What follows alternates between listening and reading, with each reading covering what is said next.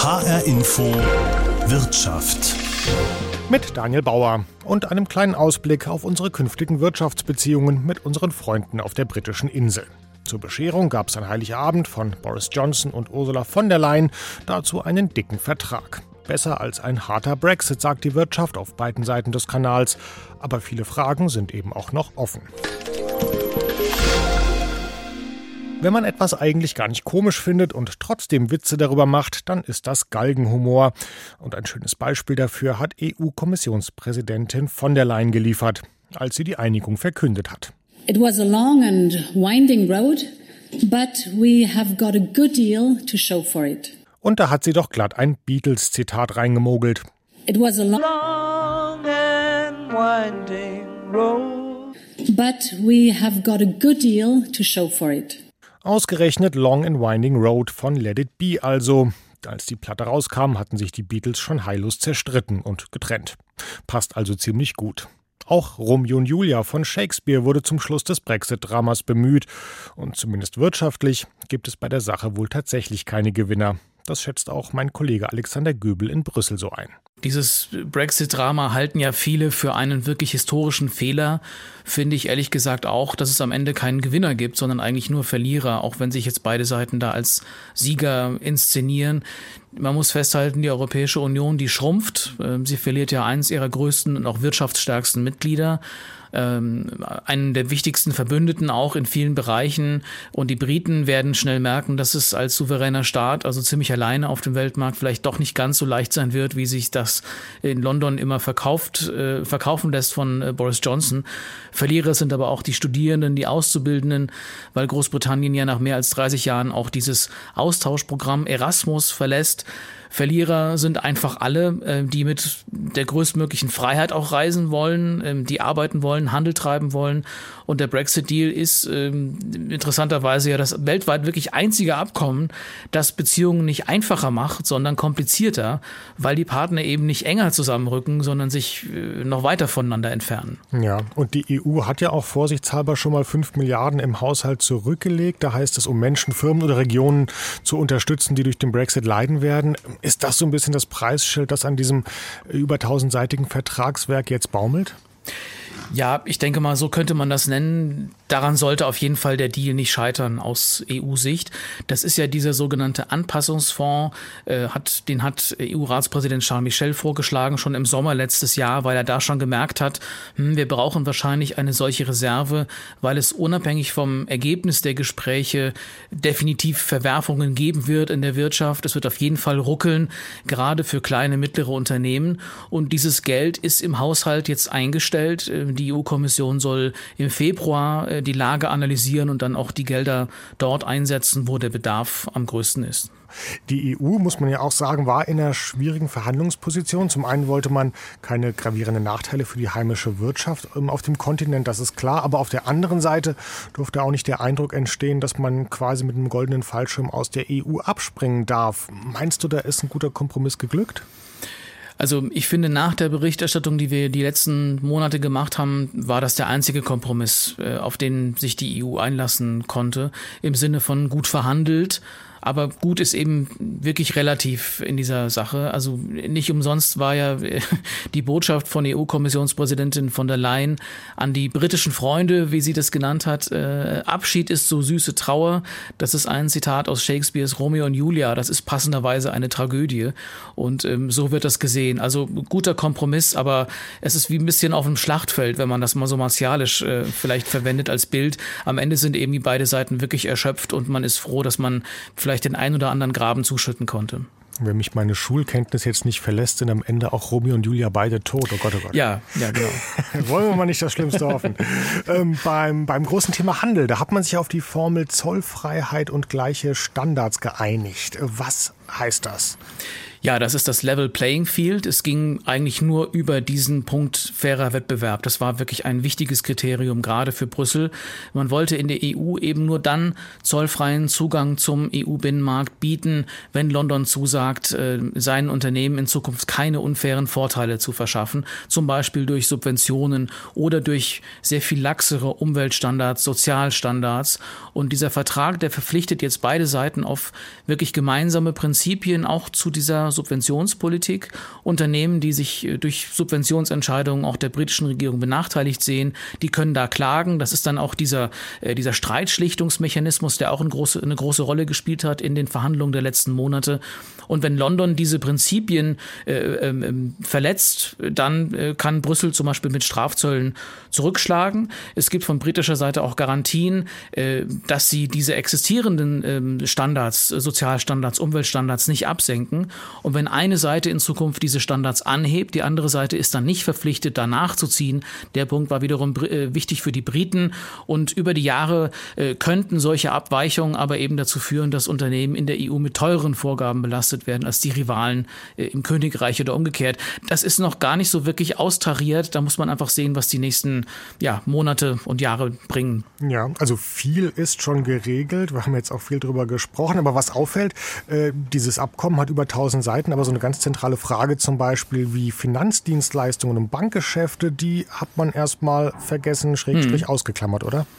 Ja, das ist interessant. Das sind jedenfalls sehr viele Fragen offen, ähm, was wir vermuten, auch dann bewusst offen. Ähm, viele britische Banken hatten ja gehofft, dass sie äh, weiter über diesen sogenannten Passport von London aus Kunden in der EU bedienen können. Die Hoffnung ist aber jetzt erstmal dahin. Jetzt will die EU über sogenannte Äquivalenzentscheidungen äh, regeln, ob ihnen die britische Regulierung für den Vertrieb in der EU ausreicht. Das sind also Äquivalenzentscheidungen heißt, die EU, äh, wenn die EU äh, anerkennt, dass die Regulierung in einem Staat äquivalent, also gleichwertig zu Brüsseler Vorgaben ist, dann kann die EU sagen, okay, diese Finanzfirmen dort bekommen ungehinderten Zugang zum Binnenmarkt. Und äh, bislang ist aber, und das ist das Problem, nicht mal eine Handvoll von Entscheidungen in dieser Richtung gefallen. Und äh, deswegen ist man zwar froh bei den Banken, dass es ein Handelsabkommen gibt und auch einen chaotischen Brexit äh, verhindert worden und auch ein chaotischer Brexit verhindert worden ist. Aber Planungssicherheit bedeutet das noch lange nicht sagt mein Kollege in Brüssel Alexander Göbel. Und weil wir gerade von den Banken gesprochen haben, frage ich doch gleich mal weiter beim Bundesverband Deutscher Banken. Andreas Krautscheid ist hier Hauptgeschäftsführer und auch er sagt im Prinzip Vorhang zu und noch viele Fragen offen. Das ist jetzt nicht Shakespeare, sondern Brecht und dazu noch falsch zitiert, aber es passt. Die Regeln auf den beiden Seiten werden sich unterschiedlich entwickeln. Man muss abwarten, in welche Richtung. Jeder wird bemüht sein, seinen Finanzplatz attraktiv zu gestalten. Ähm, und dann braucht es eben eine Vereinbarung, wie wollen wir denn dann miteinander umgehen? Wer sagt wem wie früh Bescheid? Was sind denn die Eckpunkte, an denen man diese Gleichwertigkeit jeweils einschätzt? Also wir brauchen weitere ähm, Äquivalenzentscheidungen. Das wäre sehr hilfreich, weil es die Verlässlichkeit des, äh, des Tuns, die juristische Basis verstärkt. Aber wir wissen sehr wohl, dass das letztlich nur eine Krücke ist, denn diese Dinge können widerrufen werden und wir sind auch sicher, dass sich diese Regeln äh, ganz sicher in den nächsten Jahren nicht genau identisch parallel entwickeln werden. Also es wird ein Auseinanderentwickeln geben und das muss man dann beurteilen können. Glauben Sie, mittelfristig wird es da auch einen Deregulierungswettbewerb geben? Also wenn jetzt die Briten sagen, wir machen uns attraktiv, indem wir ja deregulieren, wie wir es vielleicht bisher in der EU nicht konnten, und die EU ist dann gezwungen nachzuziehen? Das ist eine spannende Frage. Der Chef der Bank of England, Andrew Bailey, hat diese Woche schon mal in einem Interview und einer Anhörung vor dem Parlament gesagt, also selbstverständlich werden wir unsere Regeln anpacken. Und die spannende Frage ist, äh, wird das dann so eine Art Soft Regulation oder eine, eine schlappe Aufsicht? Nein, das glauben wir nicht. Ich glaube, nach der Finanzkrise haben auch die Leute in London sehr gut verstanden, dass eine gute, effiziente Aufsicht und gute, klare, starke Regeln ein Standortmerkmal, ein qualitatives Standortmerkmal für einen guten Standort sind. Sie werden sicherlich in London sich sehr genau anschauen, wie man das Ganze effizienter, kostengünstiger, ähm, durch Digitalisierung besser machen kann und so weiter. Also der Aufwand kleiner wird. Da sind die wirklich gut. Wenn das für uns ein Ansporn ist, dann ist das prima. Ich glaube nicht, dass es einen Regulierungswettlauf nach unten gibt. Ähm, und die Briten haben auch schon gesagt, ja, wenn die Europäer das dann nicht für adäquat halten, für gleichwertig, dann werden wir im Einzelfall gucken, ob es uns das wert ist, neue Anstrengungen zu unternehmen, um gleichwertig zu werden, oder ob wir dann darauf verzichten, weil wir sagen, der Vorteil für uns am Ort ist zu groß und der Aufwand wäre zu groß, um dahin zu kommen, dann lassen wir es lieber dabei und sind attraktiv. Aber es wird, glaube ich, eher in Richtung Effizienz äh, und Attraktivität gehen im Sinne von, wir können was, was andere noch nicht können. Es wird eher nicht die Frage sein einer äh, soften Regulierung. Ja, abschließend vielleicht noch die Frage, ganz praktisch betrachtet. Ähm, muss ich jetzt eigentlich Angst haben, wenn ich als Privatperson Geld bei britischen Banken oder Fonds angelegt habe oder worauf sollte ich dann achten? Die Geschäfte können Sie wie bisher machen. Äh, Sie müssen sehr genau schauen, mit wem Sie wo Geschäfte machen. Äh, da ist ein beliebtes Thema natürlich immer die Einlagensicherung. Äh, wenn Sie in Deutschland bei einer Tochter einer britischen Bank ein Geschäft abschließen und bestimmte Dinge dann tun, dann sind Sie unter den europäischen Regulierungen mit einer europäischen und damit deutschen Einlagensicherung. Wenn Sie aber unmittelbar mit der Mutter sozusagen in Großbritannien ein Geschäft abschließen, dann gilt britisches Recht. Es ist für uns dann ein Drittstaat. Und dann wäre in dem Fall zum Beispiel auch die britische Einlagensicherung verantwortlich für sie.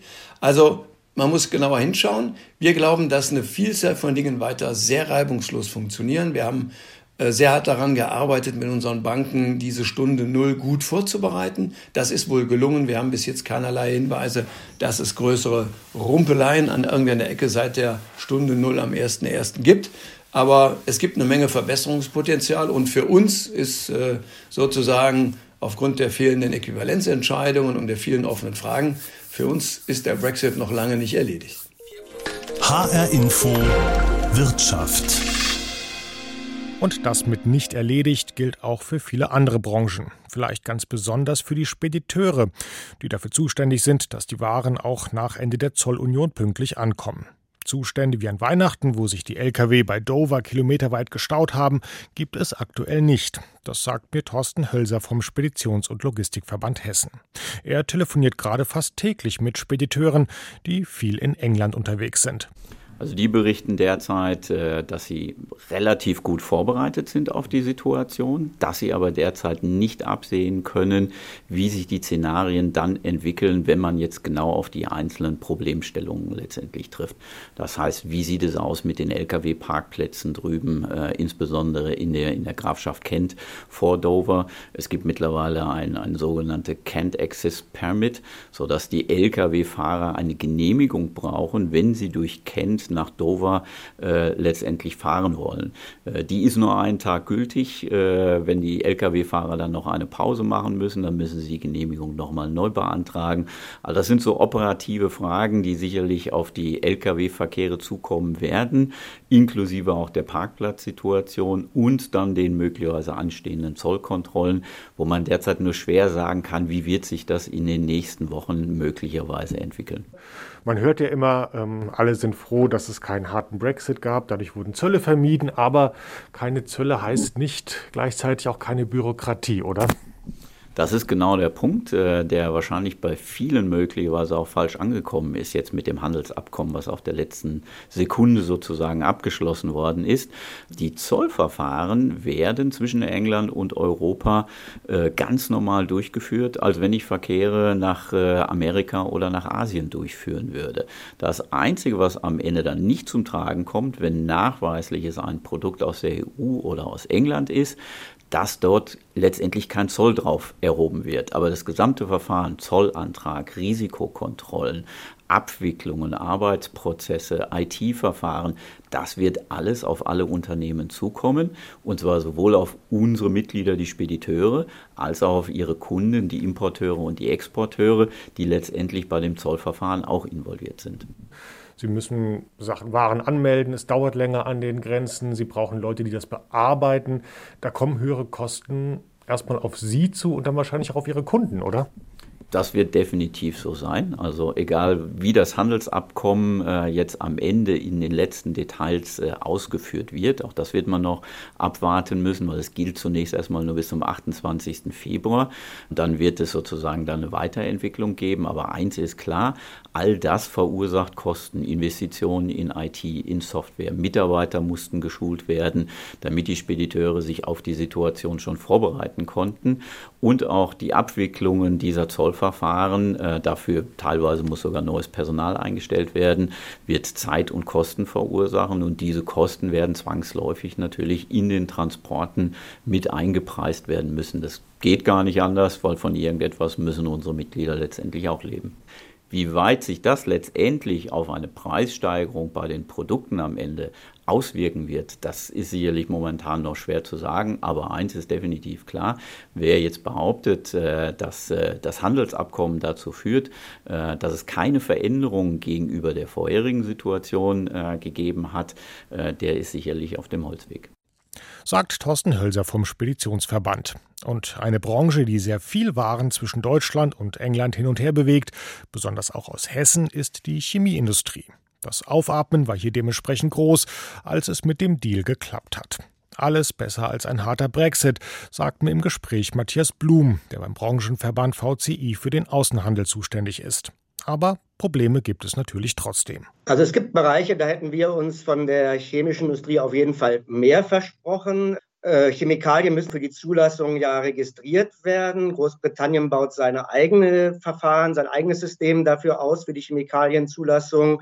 Künftig haben wir also zwei Systeme, ein europäisches, ein britisches. Ähm, und wir fürchten nun, also unsere britischen Kollegen haben da Berechnungen gemacht, dass durch die zusätzlichen Kosten der Registrierung im UK-System, und das natürlich auch, betrifft natürlich auch deutsche und europäische Chemieunternehmen, Mehrkosten um die eine Milliarde Pfund fällig werden könnten. Das ist natürlich ein nicht unerheblicher Batzen. Wie viel davon auf unsere Mitglieder dann entfallen würde, kann ich Ihnen an der Stelle nicht sagen. Ja, Sie haben gerade gesagt, so Zulassungen, das könnte teurer werden. Ähm, Chemikalien sind ja oft Grundstoffe für andere Prozesse, zum Beispiel in der Automobilindustrie. Letztlich würden diese Preise dann auf die Verbraucher durchschlagen, oder? Das hängt immer davon ab. Also ähm, da, wo die Regeln, die jetzt kommen, zum Beispiel wir im Wettbewerb zu britischen Unternehmen stehen, wir werden nicht alles überwälzen können, ich sage es mal so, sondern ähm, einen Teil werden wir möglicherweise überwälzen können. Aber gerade weil Sie den Link auch zu den Weiterverarbeitern bringen, die stehen natürlich auch im internationalen Wettbewerb und ähm, können ihre Preise dann auch nicht eins zu eins weitergeben, was wiederum Druck auf uns dann bedeuten würde. Das heißt, irgendwo auf der ganzen Kette von der Chemie über die Weiterverarbeitungsprodukte bis zum Endkonsumenten werden immer Teile sozusagen dieser Zusatzkosten sicherlich als Belastung anfallen und die Margen reduzieren. Wie sieht es mit den Umweltstandards aus? Da gab es ja bisher logischerweise auch gemeinsame auf dem Festland und der Insel. Ähm, das, jetzt könnten theoretisch die Briten auch eigene Umweltstandards festlegen. Vielleicht könnten sie da auch in Konkurrenz gehen äh, zu Kontinentaleuropa, geringere Standards ansetzen. Haben Sie davor Angst, dass sowas passiert, dass sich da Standards auseinanderentwickeln? Zunächst was, glaube ich, für die, die Konsumenten, die Verbraucher bei uns auch wichtig ist, die EU-Regeln, die wir haben, die bestehen weiter, die gelten weiter fort. Und diese Regeln, die ja auch für Importeure gelten, gelten künftig auch für britische Exporteure in die EU und für Produkte, die auf den europäischen Markt kommen. Das ist, glaube ich, wichtig an der Stelle. Die Briten haben auch vor, ähm, die Regeln zumindest zu Beginn, also jetzt für den Zeitpunkt, den wir jetzt haben, zu übernehmen. Das heißt, die Briten fangen eigentlich mit dem gleichen Standard an, wie wir es in der EU tun. Insofern noch keine Divergenz zu erwarten. Aber man muss auch realistisch sein. Gerade die Europäische Union hat sich im Rahmen des Green Deal mit der sogenannten Chemical Strategy for Sustainability eine oder will sich eine ambitionierte Agenda setzen, auch die Chemikalienregulierung weiterzuentwickeln, weiter zu verschärfen. Da ist natürlich jetzt eine offene Frage, inwieweit die Briten dabei eins zu eins mitgehen werden oder ob sie irgendwann sagen, nein, uns ist der Ansatz der Europäer hier zu streng und zu weit. Ähm, das machen wir nicht mit. Aber auch da gilt dann wiederum nur für unsere Firmen, heißt es dann im Endeffekt, Problem ist, dass wir uns mit zwei unterschiedlichen Systemen äh, arrangieren müssen, weil wir eben auf beiden Märkten nur draufkommen, wenn wir dort die Standards erfüllen. Also es wird kein Umweltdumping durch britische Produkte auf dem europäischen Markt kommen, aber für uns heißt es eben in der Tat dann wieder Doppelbelastung, dass wir für beide Seiten des Ärmelkanals dann mit unterschiedlichen Regeln agieren müssen und möglicherweise zum Beispiel uns unterschiedliche Datenanforderungen dann erfüllen müssen. HR Info Wirtschaft. Die deutsche Chemieindustrie hat 2019 noch Waren im Wert von knapp 10 Milliarden Euro nach Großbritannien exportiert. Die Zahlen gehen allerdings schon seit Jahren zurück. Der Markt hat den Brexit zum Teil sozusagen schon vorverdaut. Zu diesem Ergebnis kommt auch eine ganz aktuelle Studie über die ökonomischen Auswirkungen des Austritts. Maßgeblich mitgearbeitet an den rund 100 Seiten hat der Chef des Kieler Instituts für Weltwirtschaft, Gabriel Felbermeier. Für 100 Seiten ist jetzt keine Zeit mehr, also frage ich ihn nach der Kurzversion. Ja, die Kurzversion, die lautet einfach, dass Brexit sowohl für uns äh, in Kontinentaleuropa als auch für die Briten auf der Insel wirtschaftlich einen Schaden bedeutet und dass dieser Schaden ungleich verteilt ist, äh, in Deutschland deutlich weniger Prozent des Bruttoinlandsproduktes als im Vereinigten Königreich. Das ist die Kernbotschaft. Was wir in einer solchen Studie natürlich immer versuchen, ist zu quantifizieren, wie groß die Effekte sind. Da kann man unterscheiden zwischen einem harten Brexit, den wir jetzt Gott sei Dank nicht bekommen, äh, und einem Brexit mit, einer, mit einem Regelwerk, wie wir ihn jetzt haben. Auch ein Brexit mit einem Freihandelsabkommen kostet Wohlstand in Deutschland ungefähr 0,14 Prozent des Bruttoinlandsproduktes. Kann man sagen, das ist nicht wahnsinnig viel, aber immerhin äh, ist das auch etwas, das am Ende fehlen wird bei den Löhnen, bei der Beschäftigung, bei den Profiten, äh, bei den Steuereinnahmen. Was wir, glaube ich, auch äh, interessant äh, berichten können, ist, dass ein großer Anteil der Anpassung schon hinter uns liegt. Das heißt, diese Einbrüche, die wir in Deutschland erwarten müssen, die sind wahrscheinlich zum Großteil schon längst passiert. Wie viel Wirtschaftskraft die EU durch den Austritt ähm, Großbritanniens verliert, das kann man bilanzieren. Schwerer zu messen ist wahrscheinlich der wirtschaftspolitische Einfluss, den London ja immer auch auf nach innen auf die EU hatte und der jetzt verloren geht. Was glauben Sie, werden da die Effekte sein? Ja, Großbritannien hat ja bestimmte europäische Projekte stark mitgeprägt, vor allem äh, den Binnenmarkt, also dass wir einen gemeinsamen, barrierenfreien Markt haben für Dienstleistungen, für Güter, für Menschen, Arbeitskräfte und für Kapital. Aber Großbritannien hat auch andere äh, Projekte gebremst. Alles, was mit politischer Einigung zu tun hat, wurde eher gebremst. Und deswegen kann man sagen, äh, bedeutet wahrscheinlich, dass man also vielleicht mehr Zentralismus bekommt, mehr wirtschaftspolitische Einflussnahme aus Brüssel, aber weniger äh, Barrierefreiheit im Binnenmarkt selber, Dinge wie Entsendeverordnung, solche Dinge, die Sozialstandards durchsetzen, eher mehr auf der Europäischen Union, äh, Unionsebene. Auch dagegen haben die Briten ja sich immer ausgesprochen. Also eine Veränderung der, der Struktur, weniger Markt, mehr Staat, mehr Zentralismus, mehr politische Einigkeit und weniger äh, Betonung der wirtschaftlichen Integration. Und was bedeutet das für die Wirtschaftsbeziehung der EU mit Drittstaaten? Ähm, dass der Binnenmarkt schrumpft, ganz klar, durch den Austritt Großbritanniens etwa 16 Prozent. Werden wir dadurch schwächer in den Verhandlungspositionen mit anderen Ländern? Ja, das ist wahrscheinlich äh, ein, ein, ganz massiver Schwächungseffekt. Denn wenn äh, die Europäische Union verhandelt, äh, zum Beispiel mit China, dann wird ja immer ein Tauschgeschäft gesucht. Man sagt, wir wollen guten Zugang zum chinesischen Markt für unsere Waren, für unsere Unternehmen und die Chinesen wollen dasselbe in Europa. Und wenn dieser europäische Markt kleiner wird, dann haben wir einfach weniger anzubieten. Die Verhandlungsmasse wird kleiner und das werden wir spüren, das wird uns wehtun. Man darf ja nicht übersehen, es ist nicht nur, sind nur 16 Prozent des Bruttoinlandsproduktes, es ist auch ein relativ wohlhabender Markt. Was die Briten nachgefragt haben, das waren sozusagen wertvolle Produkte mit hohen Preisen. Das ist ein echt wichtiger Verlust, der die relative wirtschaftliche Bedeutung der Europäischen Union in der Welt deutlich schmälert. Ja, und zum Schluss vielleicht noch ein Ausblick. Wie wird sich die, wie werden sich die Wirtschaftsbeziehungen zwischen der EU und Großbritannien entwickeln? Meinen Sie, wir bleiben da nah beieinander, was Standards, Regulierungen und so weiter angeht? Oder ja, entwickeln sich die Briten hin wirklich zu einem Global Britain, wie es äh, Boris Johnson ja auch schon genannt hat, das mit eigenen Regeln dann eben den Erfolg sucht? Global Britain ist zu weiten Teilen eine Illusion. Äh, das können wir auch in unseren Studien schön nachweisen. Natürlich könnte und wird das Vereinigte Königreich versuchen, seine Handelsbeziehungen zu den Vereinigten Staaten, nach Indien, äh, nach Südafrika auszubauen, aber äh, der europäische Markt ist nicht nur groß, sondern er ist vor allem auch sehr nahe an England. Und äh, äh der Geografie entkommt man nicht, auch äh, nicht, wenn man auf einer Insel wohnt. Und äh, ähm, deswegen ist Global Britain kein echtes Substitut. Ich denke, dass wir jetzt eine Weile brauchen, bis das zerschlagene Porzellan wieder zusammengefügt ist, bis das Vertrauen, das verloren ging in den letzten Jahren, bis das wieder hergestellt wird. Und dann werden wir mit den, den Briten in der mittleren und langen Frist wahrscheinlich äh, wieder in ein besseres wirtschaftliches Zusammenarbeiten kommen, indem man vielleicht dann schon in, in den paar Jahren äh, das jetzt gerade geschlossene Abkommen nochmal überarbeitet und verbessert. Sagt Gabriel Felbermeier. Und dann rücken die Briten vielleicht ja doch wieder ein bisschen näher an uns Kontinentaleuropäer ran. Ursula von der Leyen könnte dann glatt wieder die Beatles zitieren. Und das war HR Info Wirtschaft. Die Sendung gibt es wie immer natürlich auch als Podcast auf hrinforadio.de und auf allen relevanten Channels. Mein Name ist Daniel Bauer.